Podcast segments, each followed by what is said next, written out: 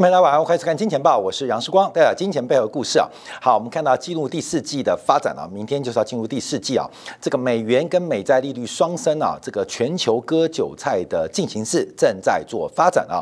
所以，我们看到一个长空的过程啊，它会呈现一个缓跌的机制，我们要特别做留意。尤其在美债利率抬头的趋势以及更加底定之下，今天我们要延续昨天话题来看一下刚刚转强的美元指数。好，美元指数啊，在昨天天晚盘再度出现了一个喷涨的变化，在整个颈线突破之后，出现了一个更加的牛市确立啊，所以我们特别要关注今年啊，这个美国美国人桌上啊。椰蛋大餐应该吃得非常丰盛，这个美元炒韭菜，而美债煮青蛙啊，各位没有？你可能觉得很恶心啊，基本上有人吃的还挺香的。美元指数的大幅转强，目前我们从周线做观察，已经出现明显的确立。从周中线等级做观察啊，现在做多美元，它就用颈线九十三点四四来做美元指数的掌握，而美元指数会走到多高？昨天晚上我们试图用侧幅来做计算，应该会来到九十七到九。九十八的位阶，也就是未来一段时间，包括人民币可能都有回撤到六点五的一个水平。那另外，我们看到欧元、英镑跟日元在过去两个交易日分分别啊。跌破了颈线发展，而美元的转强是不是也意味着进一步的流动性紧缩？观众要特别留意哦。在最近，美国国债为了债务上限跟新年度的预算，在参众两院这个吵得呃不可开交。那要特别观察，因为债务上限跟美国预算未过的前提之下，美国国债的发行量是受限的。再讲直白一点，美国国债的供给量是受限的。一个产品、一个商品、一个货币，供给受限，供给受限。当然就容易引发供不应求，供不应求对于价格来讲就是只涨不跌。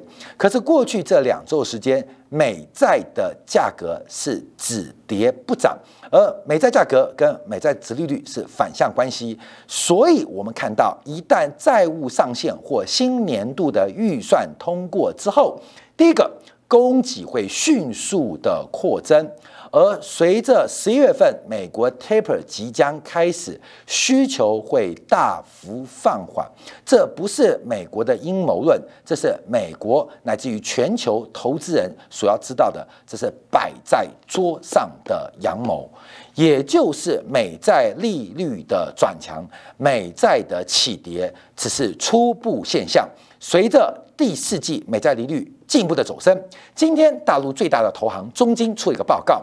预估到年底之前，美债殖利率将会从现在的百分之一点五的水平，至少攀升到百分之一点七以上的一个水位。好，这个观点就跟我们过去这几周时间观察是一样，在实质利率推升的背景过程，这个美债是一条单行道的发展，而殖利率走升。价格的下跌将会引发资产价格估值的重大改变。好，美元转强，美元转强，美元在这边的转强就非常非常特别。我们从几个面向做观察。好，这是美元指数，所以我们先把美元指数的权重来做分析。因为汇率是两国货币交叉的比率，也就是美元转强，有不是有时候不是美元强哦。而是别的货币弱。我们看美元权重啊，其中按照目前的计算方式，欧元占百分之五七点六，第二大的美元权重一篮子货币当中，相对应的是日元百分之十三点六，另外英镑在百分之十一点九，第四是加币的百分之九点一，后面还有两个小货币，瑞典克朗跟瑞士法郎。我们从今年美元一月份的低点来做观察，目前整个带动美元贬势、美元升势的最重要就是印日元的重创。日元从年初一月份到现在为止啊，这个贬值高达八点四九 percent。另外，包括瑞典克朗贬值了七点一 percent，欧元贬值了四点九 percent。那目前只有加币对美元还是升值，美元对加币是贬值的。当然，主要是受到商品跟油价走高的一个支撑，不然美元对于全线上货币都是走升。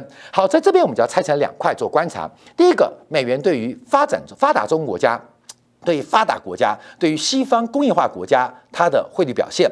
另外一个面向是美元对新市场的一个表现，来做一个分析跟关注哦。好，第一个我们看到欧元对美元，因为欧元在这边出现了一个重大的空方发展。好，这边是日线，上面是周线。从二零一八年以来，我们观察啊，欧元对美元，欧元对美元已经形成了一个非常明显的头部，而这个头部怎么做确认？就是同步形态的颈线做跌破，也就是在一点一七零四，一点一七零四跌破，也就是代表整个整个欧元对美元的贬势正式启动。正式启动。好，后面我们再来观察，因为世光之前在八月底的欧洲央行会议这一段，这一段我们曾经做过一个呃比较明显的呃这个假设啊，就是欧洲的货币政策在被动的选择之下，为了刺激欧洲景气，不排除欧洲央行会使用对美元或对于全球货币的贬值发展来进行另外一轮刺激，货币的利率。目前在零，所以利率空间没有，货币数量的刺激极大啊，一点八兆的这个 P E P P 也一直在路上。那目前欧洲的景气到底好跟坏？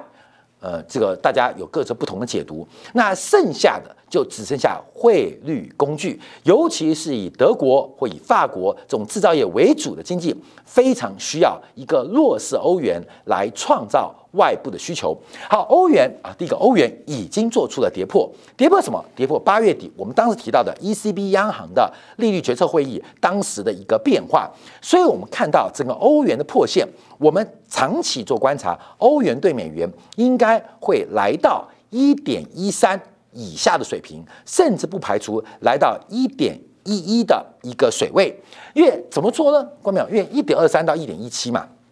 等幅测距就是一点一一，欧元贬到。一点一对美元，基本上也不算是一个很特别了不起的事情啊。呃，蝙蝠也不算极大，可是这个趋势正在成型，所以欧元在过去这两天的走势，其实出现了一个非常明显的突破讯号，就是欧元的熊市已经做确认了。好，那我们看一下日元啊，第二大货币，那日元也蛮惨的，日元的这个价格创一年半新高。什么叫做一年半新高？是美元对日元创下。一年半的新高，尤其是日本新首相啊，即将正式确认的之际，那。呃，给日本新首相的最大礼物就是日元重贬啊，就是日元重贬。在今天我们看日元已经贬破了一百一十二块对一块钱美金，呃，九月份以来就贬值了一点七 percent。所以我们可以特别观察，因为今年以来啊，这个推升美元指数最大的力量就是日元的贬势，日元的贬势。所以从周线做观察，一个大型的美元对日元的底部也已经成型。啊，关美这个外汇看得懂哦，这是美元对日元，所以。往上是美元涨，日元贬啊。这边是欧元对美元，所以往上是欧元升，美元贬；往下是欧元贬，美元升啊。这汇率市场有基呃这个基准汇率啊，跟这个交叉汇率的观察。好，另外我们看到英镑，英镑也破了啊，英镑也破了。所以过去这几天啊，官们要特别留意，特别留意。有人解读啊，这个全球股市的拉回，科技股的下跌啊，有的是说这个呃恒大的债危机啊，中国房地产的泡沫风险，美国联邦债务预算上限的问题也有，另外这几天又加了这个中国的拉闸限电，引发了全球供应链新一波的矛盾等等也有。可是我们更聚焦的就是美元流动性实质收缩过程。从昨天，从上礼拜，我们都提到了美国的逆回购的这个呃准备金账户 overnight RRP，每个月送两千四百亿美元从市场收钱。啊，每个月两千四百亿美元收钱。另外，实质利率不断的反弹，即将浮上水面，这对于全球市场都会有非常大的一个估值影响。那反映在汇率上，反映在汇率上，那汇率上就更为明显。所以刚讲完欧元，再看到日元，再看到英镑。那英镑，哎，这是日线的形态，光淼，这是一个非常大型的头部形态啊。那从周线做观察，应该。也会有相当大的空间来向下做测试。在昨天呢，英镑是现在轮流跌哦，看到没有？日元贬完，欧元贬；欧元贬完，英镑贬；英镑贬完，日元贬；日元贬完，欧元贬。现在美国啊，美元很强，你知道吗？因为每天都有个大货币对美元进行主动的下跪啊，下跪。那新兴市场是已经跪到趴在地上啊，就。五体投地啊，五体投地，呃，这个五体都已经趴在地上，所以现在美元的强势，就每天反正啊，就躺着看啊，美元转强一下，反正啊，今天日元挂了，好，明天啊，这欧元挂了，昨天晚上是英镑挂了，所以我们看到整个汇率市场的发展现在非常非常的明显，做关注啊，就是全球的货币对美元开始启动贬值。好，从欧元、日元、英镑看什么事情？那就不是单一市场货币对美元呃的贬值引发相对美元的升值哦，而是美元转强了嘛？光明懂说，假如像啊，过去第一季、第二季我们看是日元在贬哦，那我们知道美元转强啊，那是因为数学的关系，因为有个大型货币和单独的呃这个支撑呢，或给美元指数带来一些正面的激励。可是我们从欧元、日元到英镑去看到，所有大货币对美元都在贬值，那就不是日元的事。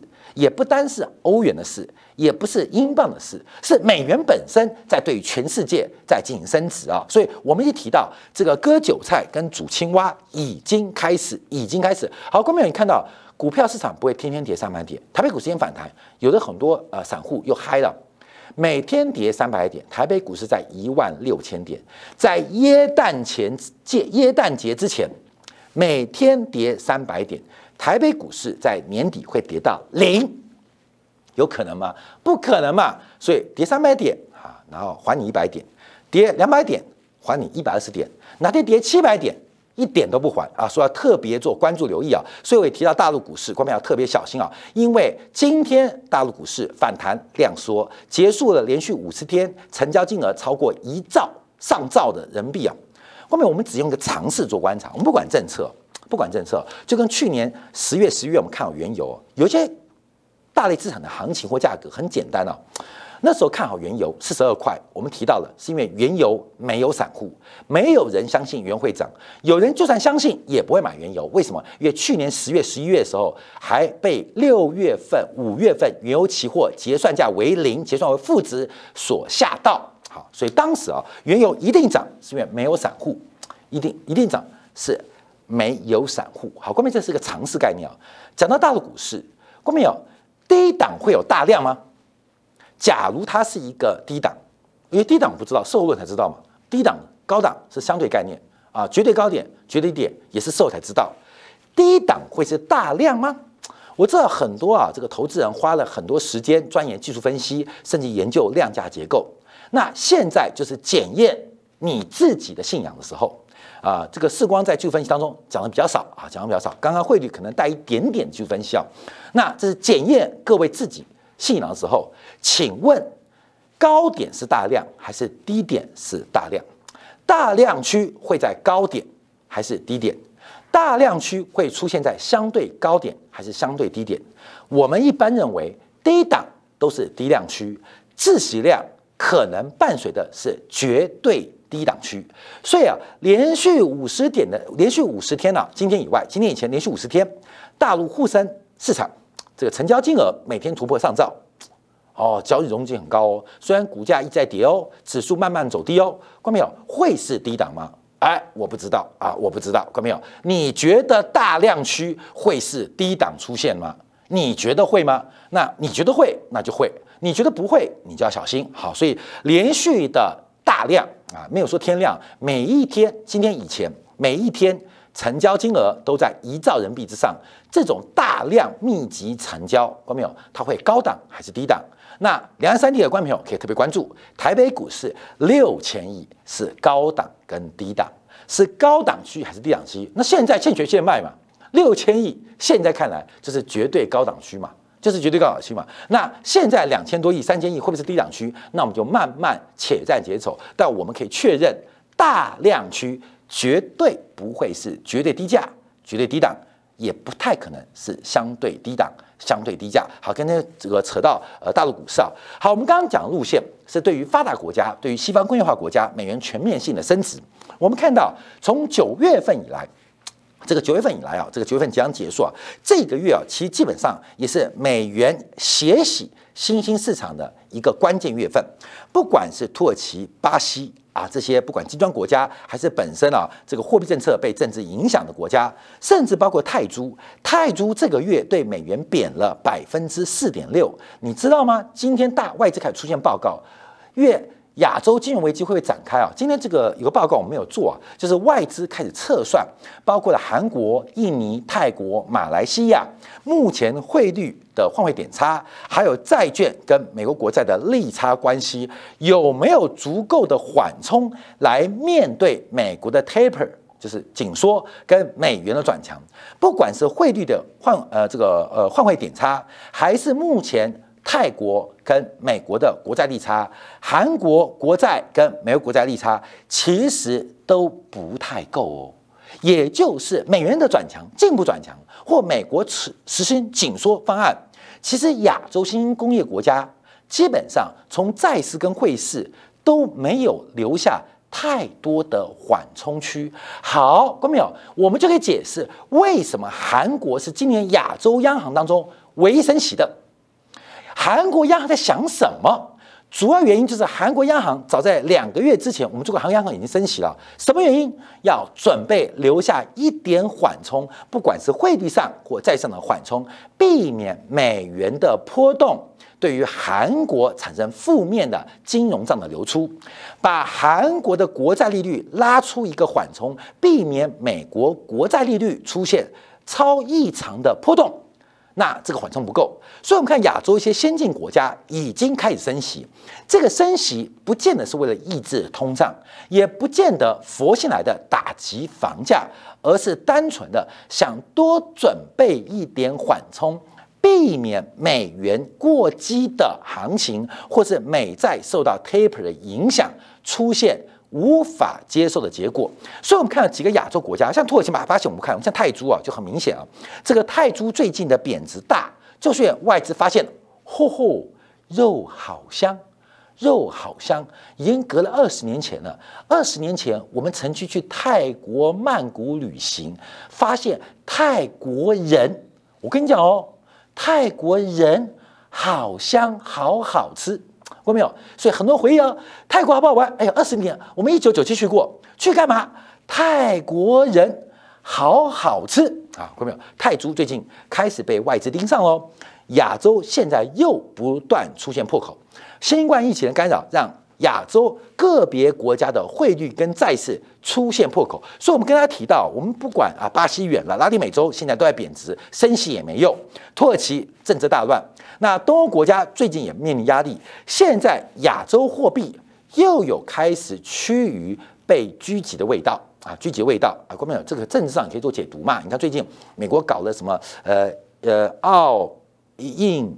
啊，印度、澳洲、日本、美国什么联盟啊？又搞了什么？反正四眼、五眼、好多眼联盟啊！可是偏偏我们看到最近啊，美中中间的冲突啊，东协国家没一个呼应美国的。这个美国的政治跟美国的金主会不会很不爽？你们这些东协小弟翅膀硬了是不是？我告诉你，年底你们就是椰在椰蛋大餐桌前的盘龙孙啊，韭菜。加青蛙，那什么韭菜呢？美元炒韭菜啊，美债煮青蛙啊，各位，这个就是目前我们看到九月份这个行情已经开始出现非常不凡的波动。好，另外我们看到从对冲经济做关注，那目前正在加大美元的净多单部位，所以不仅。美元转强，对于全球的收缩流动性，甚至 hedge fund 目前也大举的开始加码美元多单，而这个美元多单，这是滞后哦。上周到我们看美元指数的多单已经创下一年半以来的新高水平，直接直接回到新冠疫情之前，而美元指数也正在脱离低点，突破颈线。开始做剧烈的一个转强发展。好，最后我们再拿这张图跟大家分析啊，这是我们大家呃跟大家原创啊，就是我们把它提到从这个一九八零年以来啊，共和党跟民主党跟美元之间的一个关系。共和党执政，不管中间有如何的上如何的波动啊，最终共和党执政的期间，美元最终是以贬值收场的。民主党执政时间哦，关于共和党就雷根跟老布希啊。那民主党执政的期间，美元可能跌，可能落，可是最终在任期结束之前啊，基本上美元会在任期之内是升值的。回到了小布希，美元可能涨，可能攻，可能强，可是最后美元不仅会把共和党执政任内的涨幅给吞掉，而且会收低。奥巴马时代又来民主党，不管美元碰到什么样的次贷风暴，在危机，美元可能弱，可能跌，但最后现之前，美元一定在民主党的任期是涨的，连川普任期都不例外啊。共和党执政，美元最终是跌势；民主党执政，美元最终是涨势。从过去五十年来啊，基本上没错过，它形成了一个常态。这个常态，我们可以用民主党跟共和党对于政治。对于资本市场、对于社会分配、对于美国债务等等的一个政治倾向，可以做解释。好，郭明，那就复杂了嘛。要讲政治，我们不讲政治，郭明。所以记住了，拜登任内可能做四年，有可能做三年。有人觉得可能做两年啊，两年啊？为什么？因为拜登最近好像失智的状况越来越明显啊，所以这个大小便好像感觉都失禁。那天不见包江省嘛，好像大家就传出这个现场一些异味啊。然后拜登非常呆滞的坐在椅子上啊，非常呆滞坐椅子上，跟以色列的这个总统总理见面，基本上在睡觉啊，在睡觉，基本上这已经完全恍神了。所以至少看到没有急喽？假如拜登的任期剩下不到一年啊。那美元指数你要特别观察。假如拜登可以做满四年，那美元指数，假如你是偏空看对看待美元的，你还有逃门的逃生的机会。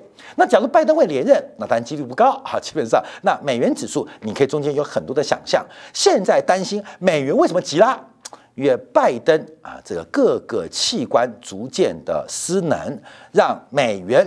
很自然的做转强，好，关没有？你就觉得闲扯，关没有？说不定一语成谶啊！所以美元指数正在快速转强，这是我们从去年呃在拜登选上之后，我们就跟大家观察的这个美元指数跟美国共和党。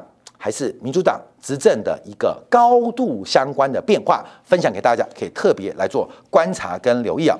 好，我们看到这边讲完美元指数之后，我们就要特别留意今天大陆公布的 PMI 指数。我们换话题做关注啊，因为啊，等一下我们要提到昨天晚上这个全球四大央行啊，全球没有四大了，全球四大不是前四大，四大央行有美国啊，有欧洲欧洲央行，有英国，有日本，这四个央行。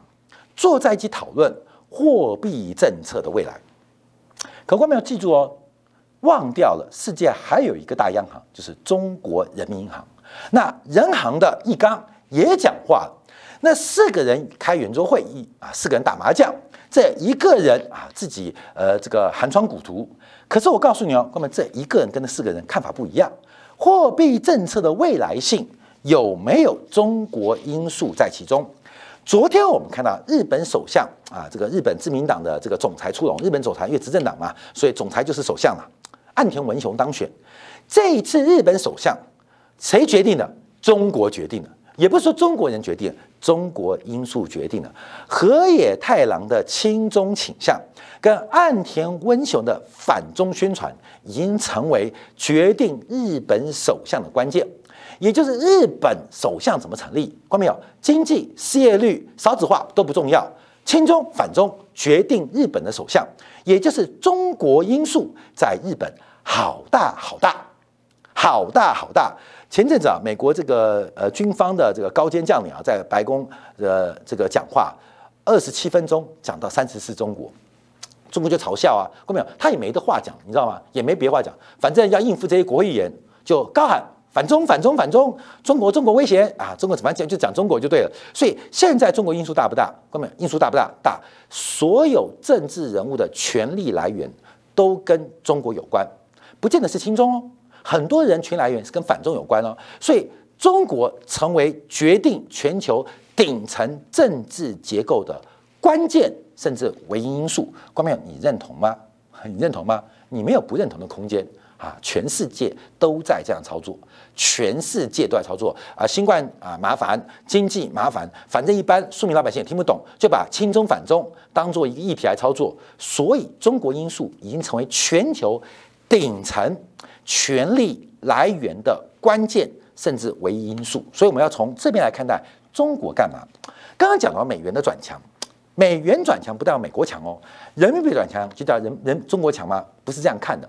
所以，我们先分析的是美国进入它一个周期的资产负债表的扩张，跟全球资产负债表的收缩。那这个收缩的过程当中，基本上有可能是你死，也有可能是他亡，所以要特别留意。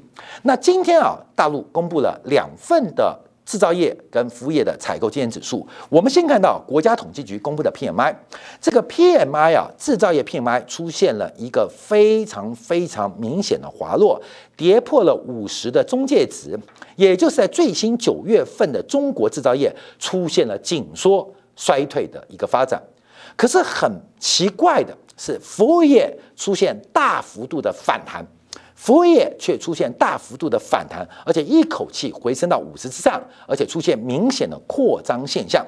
这个早上我们开这个采编会议啊，跟各位我们的这个同仁啊、专家啊、呃研究的这个团队啊来分析，我们当然有很多的这个假设，很多的揣测。这为什么服务业会大幅的反攻啊？大幅的反攻，以下可能是十八岁以下。不能收看的这个内容，请大家特别留意啊！因为我们知道嘛，《金钱报》的总编辑是叫这个金瓶梅啊，金瓶梅，所以基本上大家要小心一点啊！这个可能十八岁以下不适合收看，因为没有别的解释理由。好，我们先看正式解释理由。我们把制造业跟服务业来做观察。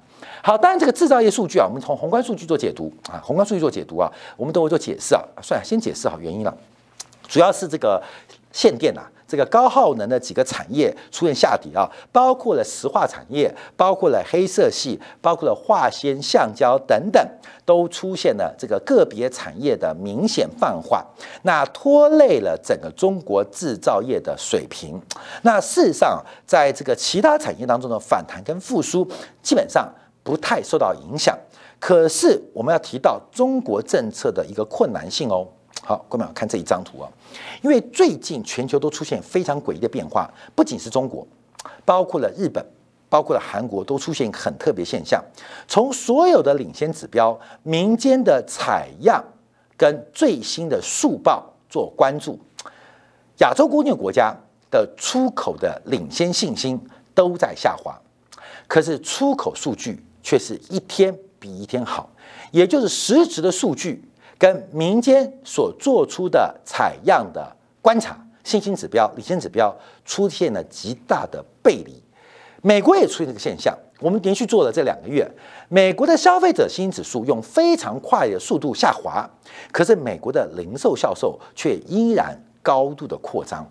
那这些很多的这个数据公布都不是官方公布，而是一些长期具有公信力、所大家依赖的这些数据公司所做的调查。所以，第一个从线性、从历史的角度当中，这些调查错误可能性不太高。可是实质的数据又跟领先指标出现了连续的背离，那这会发生什么样的结构？好，这一点。结论，我们最后来讲，我们再回来看一下最新的领先数据。这个从中国制造业 PMI 国家统计局公布的版本，等我们再看一下这个呃 Market 公布的 PMI 版本啊。第一个就是我们看 PMI 是跌破了五十，从上个月五十点一降到四十九点六。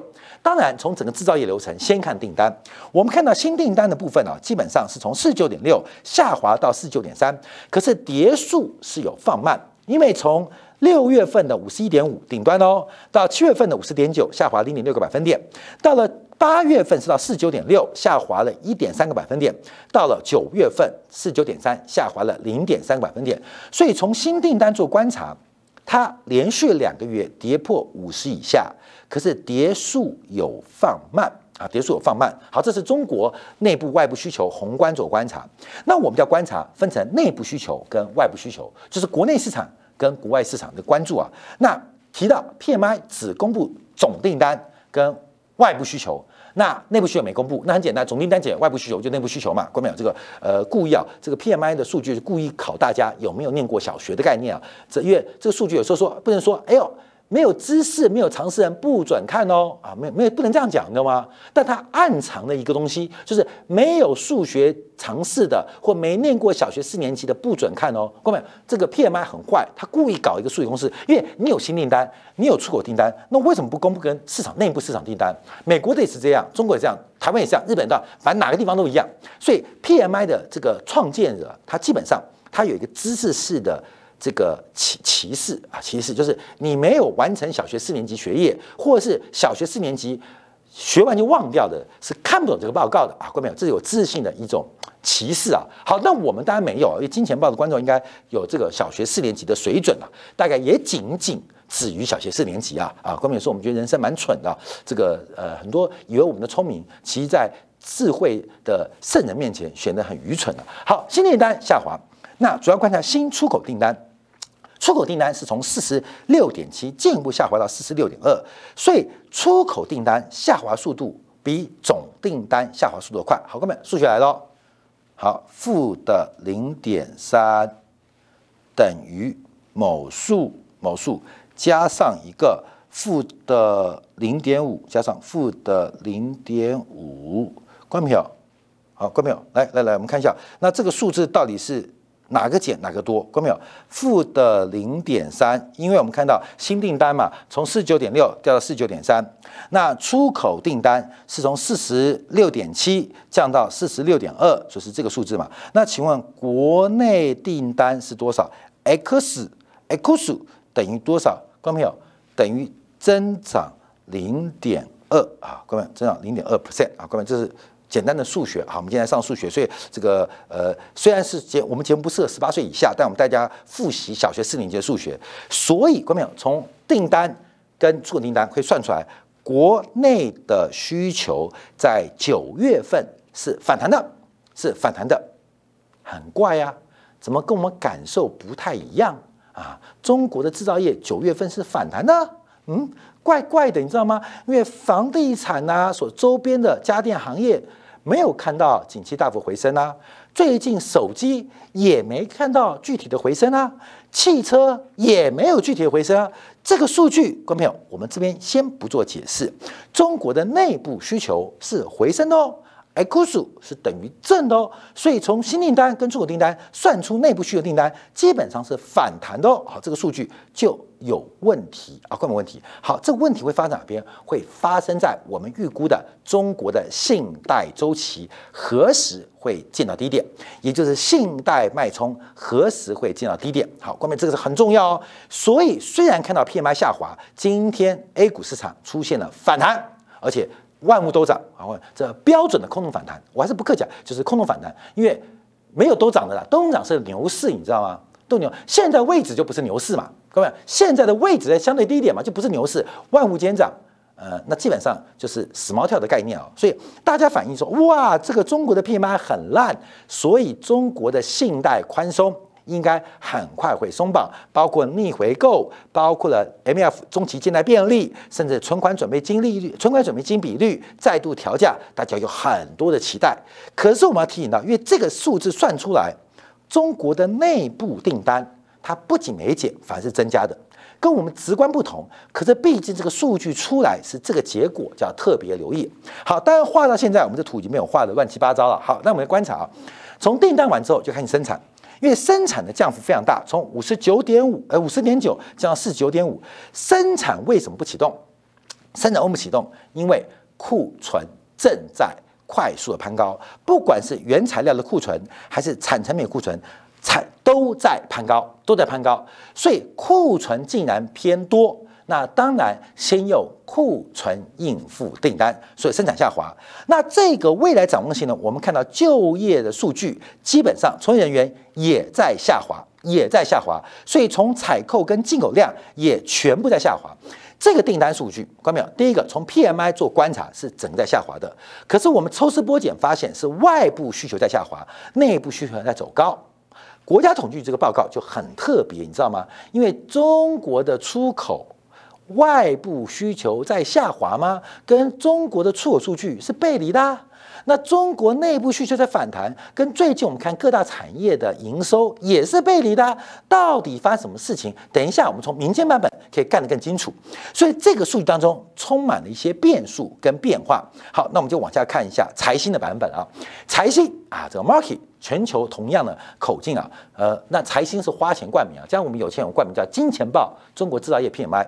大家觉得好不好？我们下次就把这个冠名，我们等到下次后，我们去标，好像也不太贵，也不太贵，我们把它标下来，叫金钱豹中国制造业 PMI。